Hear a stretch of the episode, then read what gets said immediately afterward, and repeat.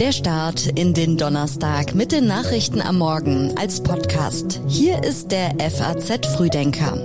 Heute ist der 16. Februar. Guten Morgen. Und das sind die Themen heute. Faeser lädt zum Flüchtlingsgipfel.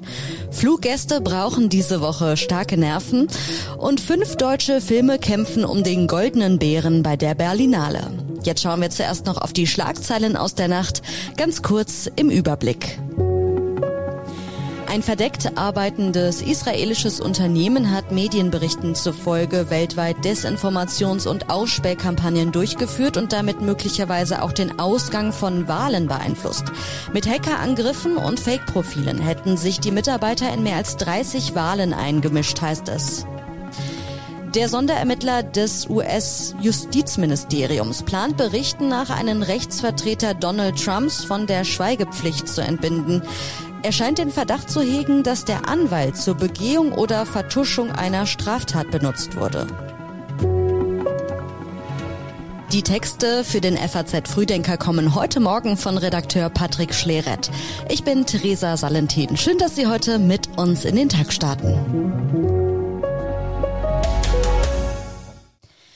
Faeser lädt zum Flüchtlingsgipfel. Viele Kommunen fordern mehr Geld vom Bund für die Unterbringung und Versorgung Geflüchteter. Genau darum soll es heute beim Flüchtlingsgipfel gehen. Die Innenminister von Bund und Länder und Vertreter der kommunalen Spitzenverbände kommen zusammen. Anlass für das Treffen sind die Klagen vieler Kommunen, die sich an ihren Kapazitätsgrenzen sehen. Die Kostenbelastung überfordert uns mehr und mehr. Das sagte Hessens Ministerpräsident Boris Rhein dem Spiegel. Ähnlich äußerte sich Bayerns Innenminister Joachim Herrmann.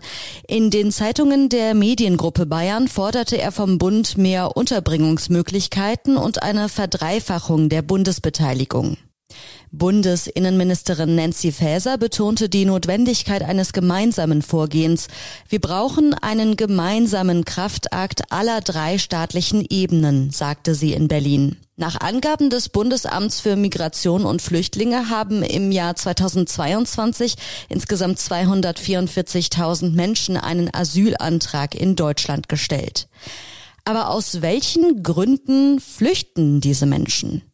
Also die Gründe sind eigentlich immer die gleichen, denn wir sprechen tatsächlich von Flüchtlingen, also nicht von Migranten, die aus wirtschaftlichen Gründen ihr Land verlassen, um eine bessere Zukunft zu suchen, sondern wirklich von Menschen, die, die vertrieben wurden, die vor Krieg und schweren Menschenrechtsverletzungen, vor Gewalt fliehen. Das sagte Chris Melzer vom UN-Flüchtlingswerk UNHCR. Die Fluchtländer sind ähm, mehr oder weniger die gleichen geblieben. Da ist allen voran natürlich Syrien, da ist auch Afghanistan, der Südsudan, der ist Myanmar. Hinzugekommen ist jetzt natürlich in der Tat Ukraine. Ähm, die Ukraine ist also der, das zweitgrößte Land, aus dem die, die Flüchtlinge kommen. Und es ist die am schnellsten wachsende Flüchtlingssituation, die wir bei UNHCR und uns gibt es seit 72 Jahren jemals beobachtet haben. Und mehr zum Thema Flüchtlingsgipfel hören Sie auch bei meinen Kollegen im FAZ Podcast für Deutschland. Fluggäste brauchen diese Woche starke Nerven. Diese Fluggäste sind am Frankfurter Flughafen gestrandet.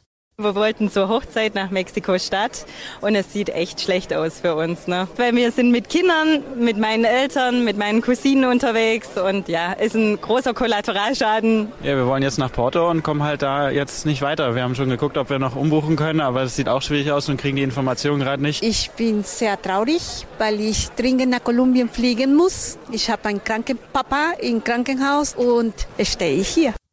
Erst sorgte eine IT-Störung für Chaos bei der Lufthansa, dann legt ein Streik die Flughäfen lahm.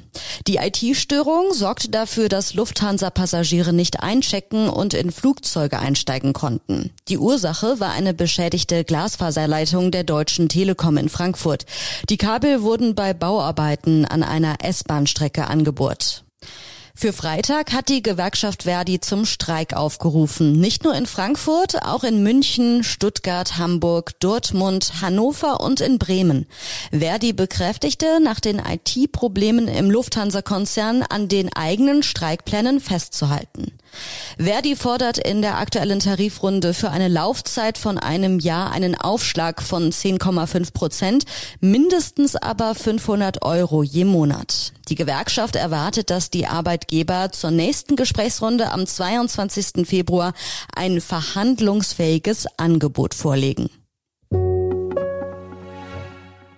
In der Diskussion um Waffenlieferungen wurde Kanzler Olaf Scholz Zögerlichkeit vorgeworfen. Wer die Schuld am Ukraine-Krieg trägt, darüber herrscht weitgehend Einigkeit. Über die richtige Reaktion auf die russische Aggression sind die Deutschen allerdings geteilter Ansicht. Das zeigen jetzt die Ergebnisse der aktuellen Bevölkerungsumfrage des Instituts für Demoskopie Allensbach im Auftrag der FAZ. Wie wehrhaft sollte man der Bedrohung durch Russland begegnen? 41 Prozent der Befragten stimmten der These zu, ein Angriff aus Russland lasse sich am besten durch Abschreckung verhindern. 26 Prozent widersprachen dieser These. Fast 50 Prozent der Befragten sind der Ansicht, man sollte sich mit Waffenlieferungen zurückhalten, um die Situation nicht zu verschlimmern. 37 Prozent der Befragten finden, die Bundesregierung leiste gute oder sehr gute Arbeit in der Ukraine-Krise. Den kompletten Artikel zur Allensbach-Umfrage finden Sie online auf faz.net zum Nachlesen. Mehr als acht Jahre stand Nicola Sturgeon an der Spitze der schottischen Regierung und setzte sich für die Unabhängigkeit ein. Ihr Rückzug kommt jetzt überraschend. In meinem Herzen weiß ich, dass es Zeit ist, zurückzutreten, sagte sie. In my head and in my heart I know that time is now. That it is right for me, for my party, and for the country. And so today I am announcing my intention to step down as First Minister and leader of my party.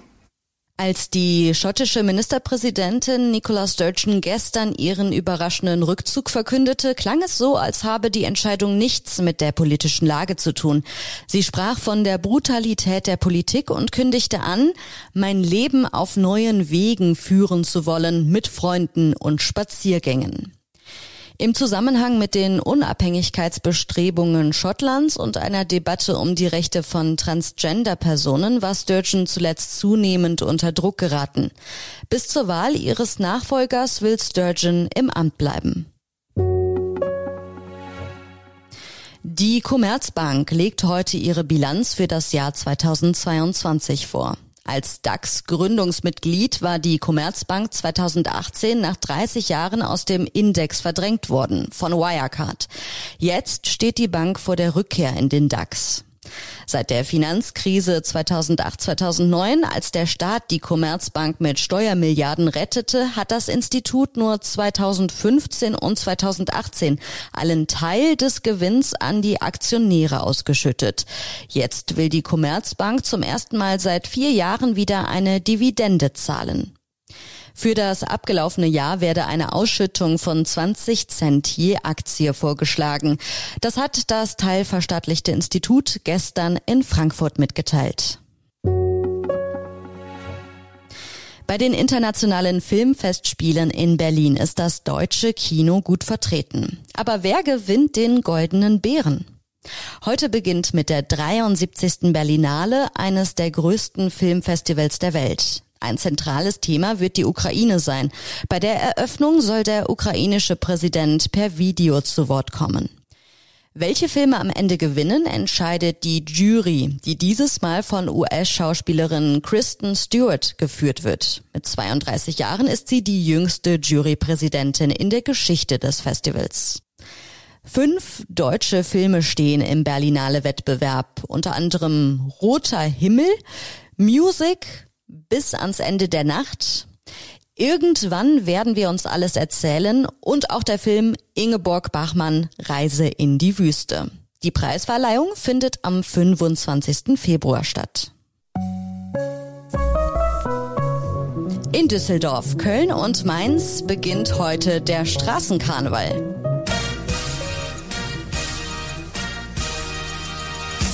Zum ersten Mal seit drei Jahren startet mit Weiberfastnacht wieder ein Straßenkarneval ohne Corona-Einschränkungen.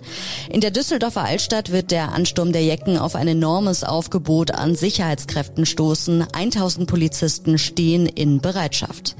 Auf der einen Seite steht in diesem Jahr die Erleichterung über das Ende der Corona-Auflagen und auf der anderen Seite die Sorge über den Ukraine-Krieg. Die Kölner Jecken schunkeln nicht einfach an den Problemen der Welt vorbei. Das sagt der Präsident des Festkomitees Kölner Karneval Christoph Kuckelkorn der Deutschen Presseagentur. Das Kölner Dreigestirn besuche nicht nur bunte Sitzungen und Bälle, sondern auch Krankenhäuser, Sozialstationen und Hospize. Das Motto der Mainzer Fastnacht in diesem Jahr lautet, in Mainz steht Fastnacht voll und ganz für Frieden, Freiheit, Toleranz. Und das waren die Nachrichten am Morgen. Ich wünsche Ihnen jetzt noch einen schönen Start in den Donnerstag.